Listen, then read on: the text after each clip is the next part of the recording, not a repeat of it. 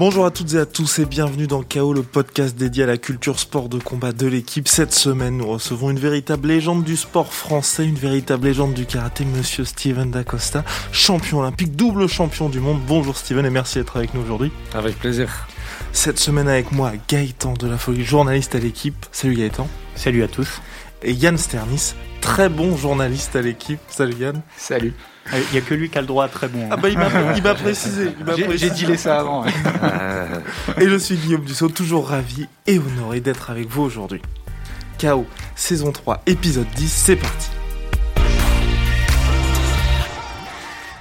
Donc Steven, les accomplissements, parce qu'il y a eu une année 2021 complètement folle pour toi, et Gaëtan va nous présenter ton style et surtout cette année avec une petite masterclass. Ah, une petite masterclass.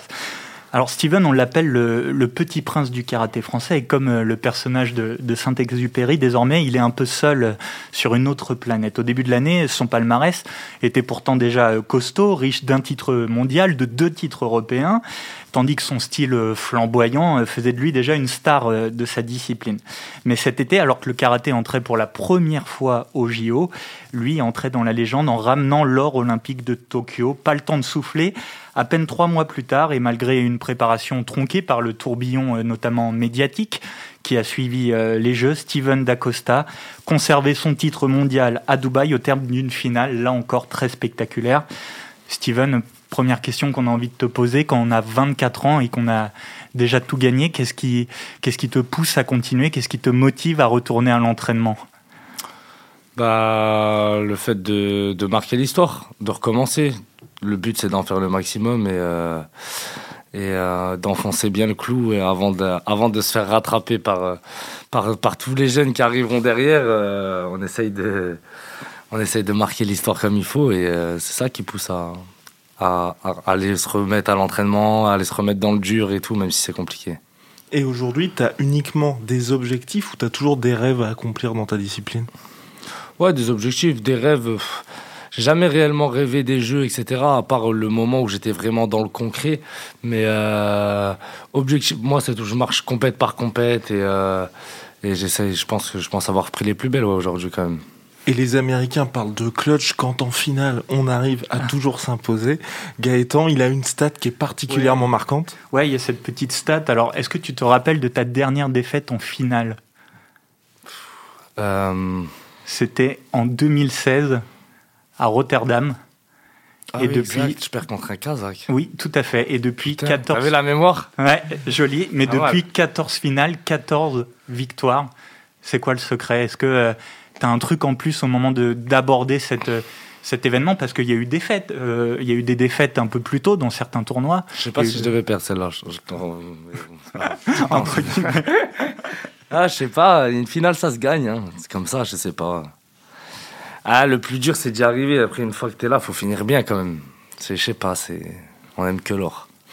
tu dis qu'une finale, ça se gagne, gagne mais tu as une approche assez relâchée finalement, et c'est ce que Yann voulait euh, nous expliquer. Ouais, j'aimerais bien que tu, tu reviennes sur euh, ton approche de la finale des mondiaux à Madrid. Où, euh, je crois que tu avais disparu un temps et que ton ah, entraîneur en équipe de France, Olivier Baudry, t'a... Eh ben là, cette année, c'était rebelote, hein. mais je suis descendu un peu plus tôt. Et du coup, raconte l'historique de la, la, finale à Madrid. Qu'est-ce que bah, tu as fait Mon coach, il m'attendait euh, 10, allez, max 15 minutes avant la finale et moi, j'étais pas là. j'étais dans le café en face avec mes parents et euh, il m'avait envoyé, euh, je me souviens, il m'avait envoyé un texto, il m'avait dit euh, euh, Je suis en salle de chauffe et moi, j'ai répondu Chauffe-toi bien. je l'avais pas trop kiffé, je suis arrivé, il était tendu. Première finale, des première finale pour moi au monde, il était tendu quand même. Mais bon, au final, ça, ça s'est bien fini. C'est ça le secret, c'est la décontraction au moment d'aborder la finale, un moment où certains peuvent être tétanisés par l'enjeu. Toi, tu es plus relâché, plus détaché? Je suis relâché, mais il y a quand même des moments où j'ai l'impression, en fait, plus je gagne, plus j'ai la, plus j'ai la pression, en fait. Tu vois, plus je gagne, plus je sais que. Plus j'ai pas envie de me faire, euh, de me faire découper derrière les compètes, tu vois. Donc, euh, c'est, c'est ça, en fait, qui, qui met un peu plus la pression. Mais sinon, ouais, je suis, mais je suis de nature quand même euh, assez décontracté, quand même il y a ce relâchement. On peut aussi voir qu'à chaque fois, il y a tes proches, ta famille qui t'accompagnent. C'est ça aussi l'autre ingrédient secret de tous tes succès? Ouais, bah, c'est l'entourage. Hein. Moi, aujourd'hui, si j'en suis là, c'est grâce à eux, à hein. mes frères, ma famille, mes partenaires, tous ceux qui œuvrent pour que j'en sois là où j'en suis. Hein. Et en changeant de statut, en devenant une star du sport français, est-ce que ça, c'est un petit peu plus compliqué, justement, de faire un peu le tri?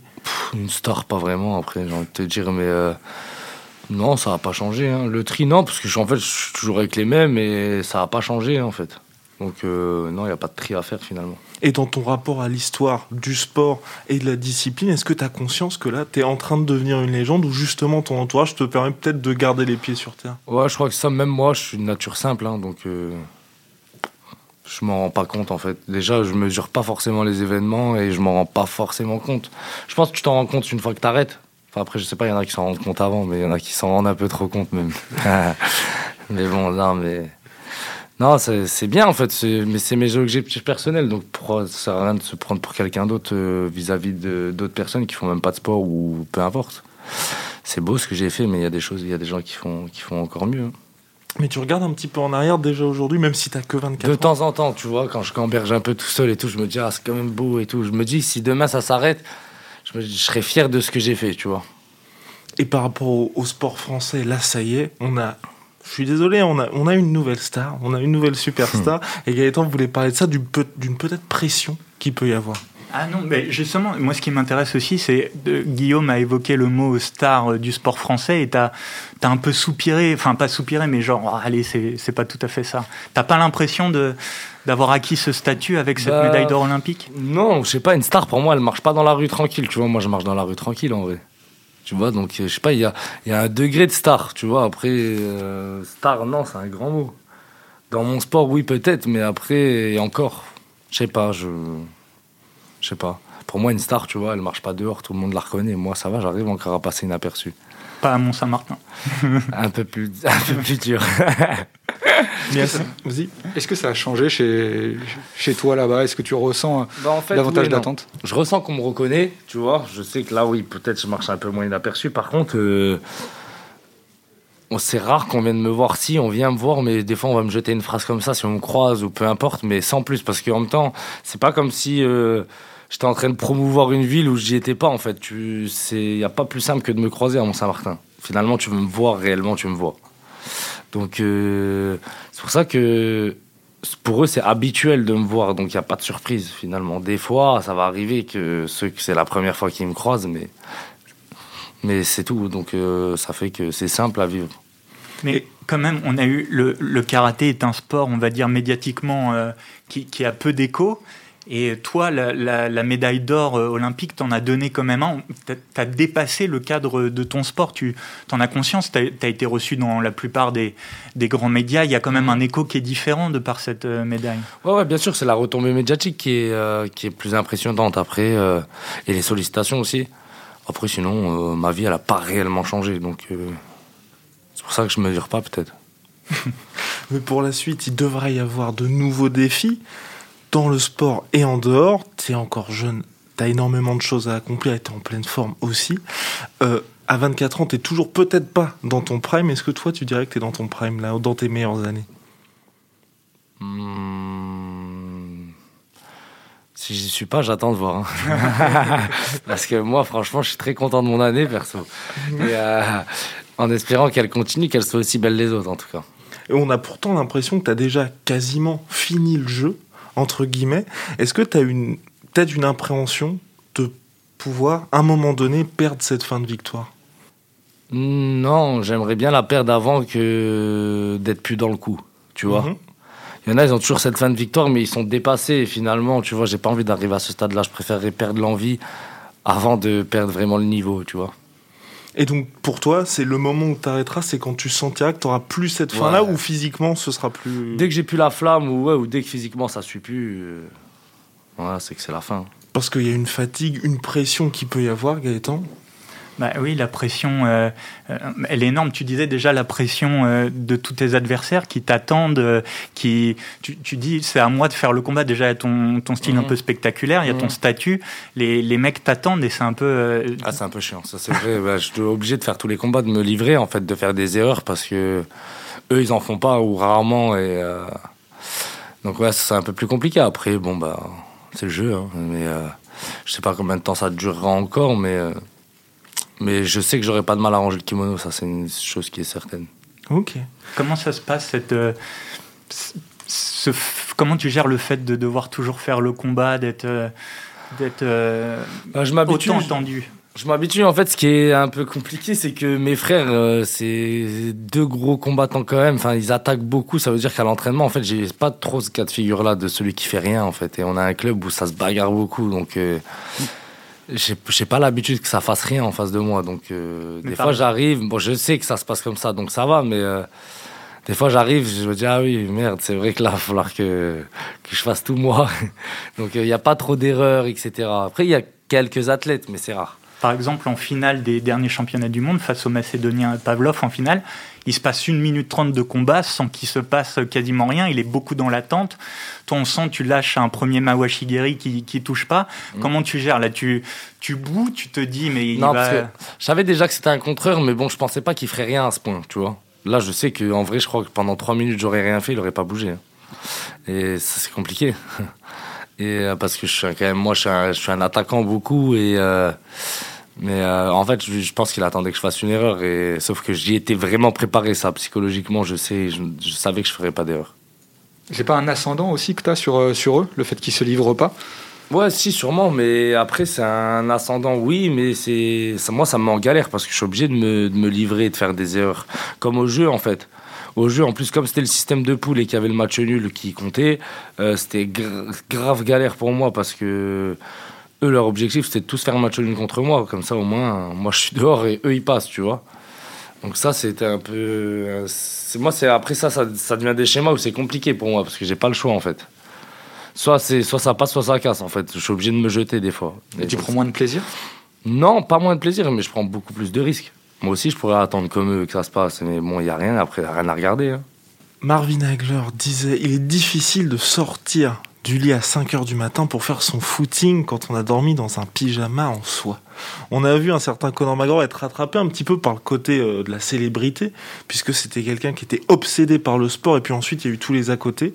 Est-ce que toi, tu préférais finalement ta vie d'avant, avant tous ces accomplissements sportifs? Non, je suis très bien comme ça. Je suis pas dépassé par tout ce qui se passe, donc ça va. C'est vrai que c'est fatigant l'après-jeu, etc., mais c'est beau à vivre et... Euh, non, ouais, après, McGregor, il était passé par tout ça, mais ça reste un personnage. Je pense. Je pense qu'au fond, ça reste quelqu'un de d'appréciable peut-être. Après, je le connais pas, je peux pas te dire, mais euh, lui, c'est chaud un peu maintenant. Il a pas trop le choix. Hein. Après, moi, euh, je suis simple et comme lui, tu vois, lui, c'est une star. Il peut pas sortir dans la rue. Moi, oui. Moi, mais, je sors. Mais là, tu es au début. On peut se dire qu'à 24 ouais, ans. non, mais même, c'est pas la même réputation de sport, tu vois. Mm Ce sera jamais pareil. Là, euh, j'ai fait double champion d'Europe, double champion du monde, champion olympique. Donc, que je fasse triple ou double, ça changera pas énorme, en vrai, j'ai envie de te dire. Et, euh, et donc, euh, je pense que ce qui fait que c'est la, la, renommée de, de l'UFC, tu vois, déjà. Et il y a d'autres cas de figure, comme t'es dit, tu vois. Riner au judo, c'est le gabarit, tu vois, aussi beaucoup. Il y en a qui auraient pu avoir le même palmarès, ça aurait peut-être pas eu le même impact. Le fait de Teddy, tu le croises, tu, tu peux pas le rater. Hein. Le mec, il fait 2 mètres sur 2 mètres, tu vois. Donc, euh, il y a plein de choses qui font que. Euh, moi, ce qui a marqué peut-être un peu, c'est ma personnalité, genre. Et. Euh, bah, parce que je tutoie facilement, etc. Je pense que c'est ça qui a un peu plus marqué. Mais sinon, il faut avoir un truc bien particulier. Tu vois, l'UFC, c'est le truc que tout le monde regarde. Enfin, tous ceux qui aiment bien un peu tout ce qui est la bagarre et tout, ils regardent l'UFC, tu vois, donc forcément. Et euh, il a fait tellement de polémiques et tellement de shows que euh, le trash talk, il a marché vraiment avec lui, tu vois. Donc euh, c'est pour ça qu'aujourd'hui c'est une superstar. Mais il y a plein de choses qui font que, que moi, ça restera simple parce que c'est du karaté déjà. Ça restera simple. Mais je pense à de nouveaux défis pour toi. Tu as parlé de l'UFC. Est-ce que peut-être ah. une transition vers le MMA pourrait être à l'ordre du jour? J'y avais pensé un peu, tu vois, mais je commence à être fatigué quand même. Hein. Ça fait en vrai, ça fait déjà 10 ans que je suis en équipe de France et. Euh, enfin, quand je compte les jeunes et tout, mais tu vois, c'est tous les déplacements, les trucs, et là j'enchaîne. Plus euh, en dehors de ma vie de sportif, là, je suis chargé grave maintenant par les sollicitations, etc. Et euh, franchement, je pense pas, je sais pas. Et donc là, tu serais dans ton état d'esprit, c'est après le karaté, c'est terminé. Ouais, je pense. Pas le sport forcément, mais le karaté, ouais. Moi, je remets pas un kimono, je crois, le jour où j'arrête. Ok. Et donc, tu dis pas le sport forcément parce que Bah peut-être que je ferais du sport comme ça pour loisir, mais plus, euh, je pense pas que je me lancerai dans une deuxième carrière de sportif de haut niveau. Tu vois, c'est compliqué. Je sais pas. Je pense que j'aurais envie de changer de vie à ce moment-là. Tu parlais de la, de la fatigue. Euh, euh, des sollicitations. après les JO, ça a été très costaud. tu as dit que tu es arrivé aux, mondiaux fatigué, épuisé, à la fois essoré physiquement et mentalement. Comment tu as dépassé ça? Parce que le public qui va connaît pas forcément, il regarde, il dit bon bah Steven Dacosta a encore gagné, mais tu bluffais, t'étais pas fatigué, il va se dire le public. Si, j'étais cuit, mais après bah c'est le mental. Ça a été une période compliquée quand même. Hein, et, euh, plus je me faisais, je m'entraînais un jour, euh, je partais pendant quatre jours parce que j'avais plein de trucs de prévus. Je me rentraînais un jour en fait. Après je me bloquais le dos, etc., etc. Parce que quand je m'entraînais, par contre, je faisais pas semblant. Et sauf que derrière, j'étais pas préparé pour. Et euh, j'ai fait réellement deux semaines pleines d'entraînement avant les, les mondes, tu vois. Bah, avant de partir, en fait, c'est les deux, deux, seules semaines pleines où j'avais pas de coupure. Mais sinon, je faisais un entraînement par là, un entraînement par là, euh, c'était compliqué. Et ben, je sais pas, ce qui fait, c'est l'orgueil, hein, la fierté, tu vois, de bon, vas-y, faut pas que je passe à côté de celle-là parce que ça va me terminer derrière. Ou genre, euh, j'avais pas envie que ça oublie les jeux, tu vois. Fallait enfoncer un peu plus le clou et je pense que c'est ça qui fait, ouais, c'est l'agnac, c'est l'envie. Mais pourtant, ça a été compliqué, hein, ça a été très très dur. Et par exemple, en demi-finale, tu es mené 2-0 par le japonais et tu sors un coup, euh, bon, c'est le spécial de, de Steven, le Ura Mawashi, c'est un coup de pied euh, retourné un peu comme un, coup du scorpion où tu viens mhm. piquer au visage. Est-ce que tu peux nous raconter ce moment? Est-ce que tu as senti que ça allait t'échapper euh? Non, pas encore, mais parce que j'avais pas vu le temps, je crois. Mais pas encore, mais c'est vrai que c'était mal, mal, engagé, très mal engagé. 2-0 sur un jab bien solide en plus et ah, je fais deux erreurs en fait. C'est moi qui démarre et deux fois il me contre, tu vois. Donc euh, déjà, je, comme un peu tous les combats, hein, tous les scénarios, mais les jabs ils, sont bien leur style à eux et ça faisait longtemps que j'avais pas pris un jab. Et euh, et derrière, bah, il me met en galère grave et ouais, j'arrive à mettre une jambe à la fin, une petite porte de sortie. En fait, j'en ai pas fait du combat, mais dès qu'il m'a laissé un trou, je savais que quand j'allais la tenter, fallait que je la tente au bon moment, genre. Et il m'a laissé un trou, je l'ai pris. Et je gagne 3-2, c'était chaud. Yann? Olivier Baudry nous disait avant les mondiaux que tu étais rentré dans une catégorie de, champions qui n'allait plus chercher des titres, mais des records. Est-ce que ça te parle et est-ce que ça peut être un, moteur euh, durable pour toi de, chercher des records? Ouais, bah, je pense qu'aujourd'hui je les ai déjà. En toute humilité, hein, mais déjà les jeux, ça s'est fait une fois et c'est pas prêt d'être fait pour le moment. Donc les records, ils y sont. Après, ouais, bien sûr, dans les records, euh, déjà on est très peu à avoir fait le double champion du monde en France. Euh, on va, essayer d'aller chercher encore un petit peu plus. Mais euh, les jeux, ça m'a mis dans une autre catégorie, c'est vrai. Mais après, hum, bah, heureusement pour moi, mais malheureusement pour euh, les autres, j'ai été le seul à avoir eu la chance de le faire. Donc, certes, ça m'a changé de case, mais parce que j'étais, parce que peut-être les autres n'ont pas eu la chance de le faire. Maintenant, je pense moi, je pense qu'on me donne. Hein. T'imagines une, une, carrière en termes de titres à la Raphaël Agaïev, qui est une des légendes de la discipline, quatre fois champion du monde, ou Wayne Otto, le, britannique. Je sais pas si c'est encore possible, je te mens pas. Je pense que euh, c'est la fin de, de, des grandes générations qui ont qui ont surdominé le karaté avant cette période olympique, etc., où les pays ont explosé. Tu vois, maintenant, tu vois l'Uzbek qui fait Uzbekistan qui fait champion du monde en moins de 75. Tu vois plein de pays en fait. Euh, plein de pays, ça a tellement évolué que je sais pas s'il pourrait y avoir encore cette suprématie euh, actuellement. Euh, mais un peu comme dans tous les sports, en fait, je sais pas s'il y aura un deuxième Teddy Riner, je suis pas sûr il y aura bien un moment donné où ils vont tomber, tu vois, parce que le sport a trop, trop, trop évolué maintenant. Et euh, Il y a trop de concurrence, trop de monde. Ouais, ce serait possible de le faire, mais pas déjà d'affilée, comme eux. Il y a bien des moments où tu perds. Et, euh, et là, sur un système avec des mondes tous les deux ans et tout, c'est compliqué. Il faudrait déjà que je sois encore là euh, six ans, là, pour en faire autant que certains. Et c'est compliqué. Hein. C'est compliqué. Ton, ton, horizon, là, c'est quoi? Tu parles de, de dans six ans? À t'entendre parler, on a l'impression que tu vas pas durer euh, jusqu'à là. Non, on croirait toujours ça, mais moi je t'aurais dit le même discours à 21 ans, tu vois. Mais, euh, euh, non, je suis là tant que ça gagne, je te mens pas. Mais le jour où ça gagne pas, je suis pas là parce que je suis un amoureux de la compète ou des. Je suis là parce que ça marche et que je prends encore du plaisir. Mais le jour où j'ai plus cette flamme et, et qu'en plus de ça, ça gagne plus, ou l'inverse, eh ben, ben, je changerai de vie, hein, je te mens pas. Et ça donnerait quoi un changement de vie? Je sais pas. Bonne question. Pour l'instant, je suis à la SNCF. Donc j'ai mon travail. Après, je sais pas, peut-être que un jour de changerai de vie totalement. J'en ai aucune idée. J'y réfléchis pas pour le moment. Pour ça que je te dis que c'est pas en projet. Mais c'est sûr que si je perds une ou deux compètes, je vais pas arrêter. Mais le jour où je vois que vraiment je suis plus dans le coup, là, je me poserai des bonnes questions. Georges Saint-Pierre avait dit le plus dur, c'est pas d'atteindre le sommet, mais d'y rester. Toi, justement, après cette conquête, là, de rester toujours au top, est-ce que c'est difficile? Ouais, mais c'est une réalité, c'est ça le plus dur ça le plus dur. Après, bon, faire champion du monde déjà une fois, c'est c'est pas mal. C'est déjà, déjà, très costaud. Il y en a dans une carrière, ce que je disais, ils montent pas sur le podium des mondes dans une carrière. Ça veut pas dire qu'ils ont une mauvaise carrière en plus, mais le podium mondial, ça reste euh, voilà le podium mondial et euh, et euh, donc oui. Le plus dur, ça reste. C'est le plus dur. C'est pas simple d'y arriver, mais c'est encore plus dur d'y rester. J'aurais dit moi. Parce que tout le monde te regarde?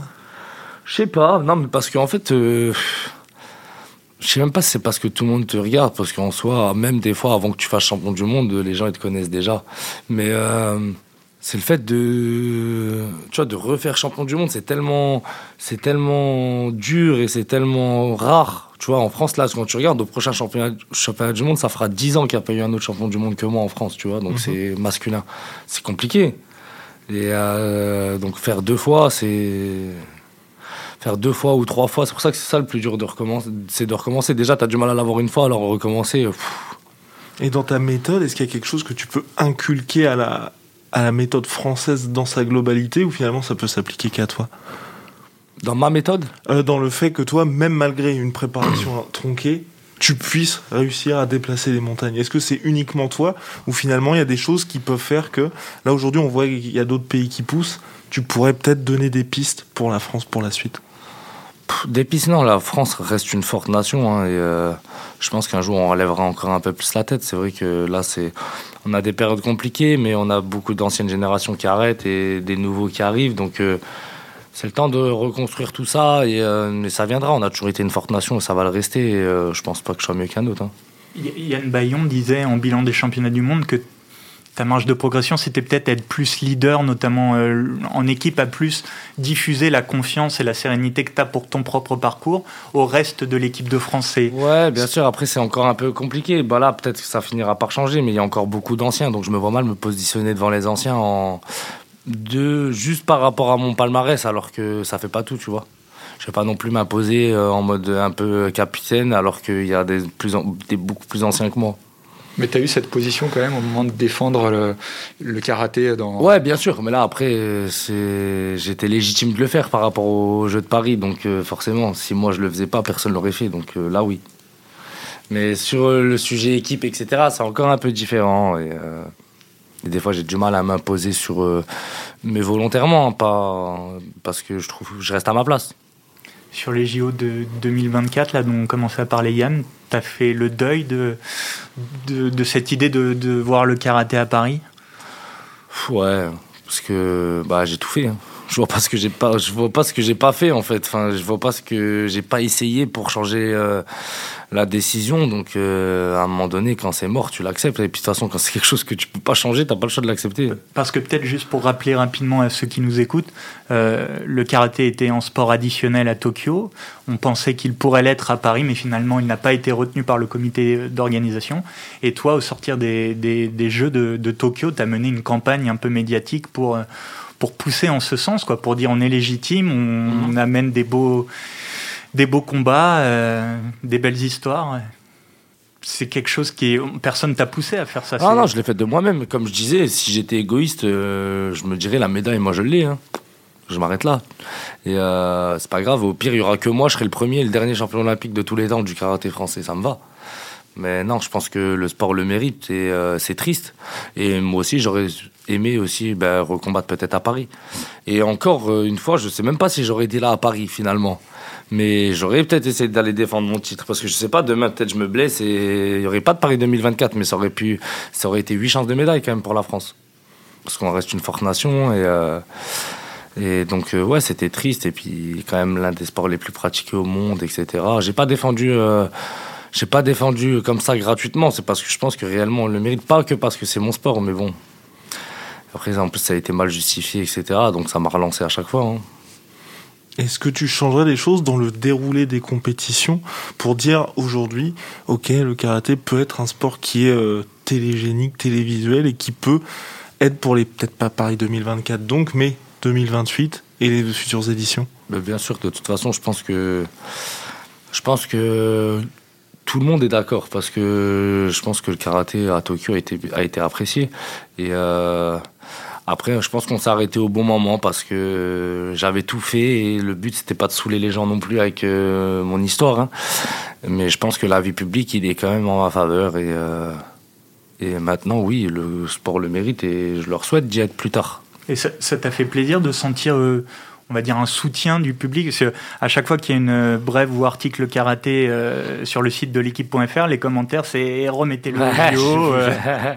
j'ai euh. vu, ouais, carrément. Non, c'est bien. Ça montre que déjà, certes, c'est moi le porte-parole, mais au moins, je me bats pas tout seul. Et, en- et au moins, c'est sûr que s'ils me mettaient, t'es un gros con à chaque fois, vas-y. tu vois, non, mais au bout d'un moment, tu, tu, tu te poses les bonnes questions. Tu te dis que tu te bats pour la bonne cause, je pense. Tu vois, quand tout le monde te soutient, c'est vrai que je le vois partout, moi, surtout, sur tous les posts. Je vois des trucs euh, karaté, machin, sur tous les articles, les trucs.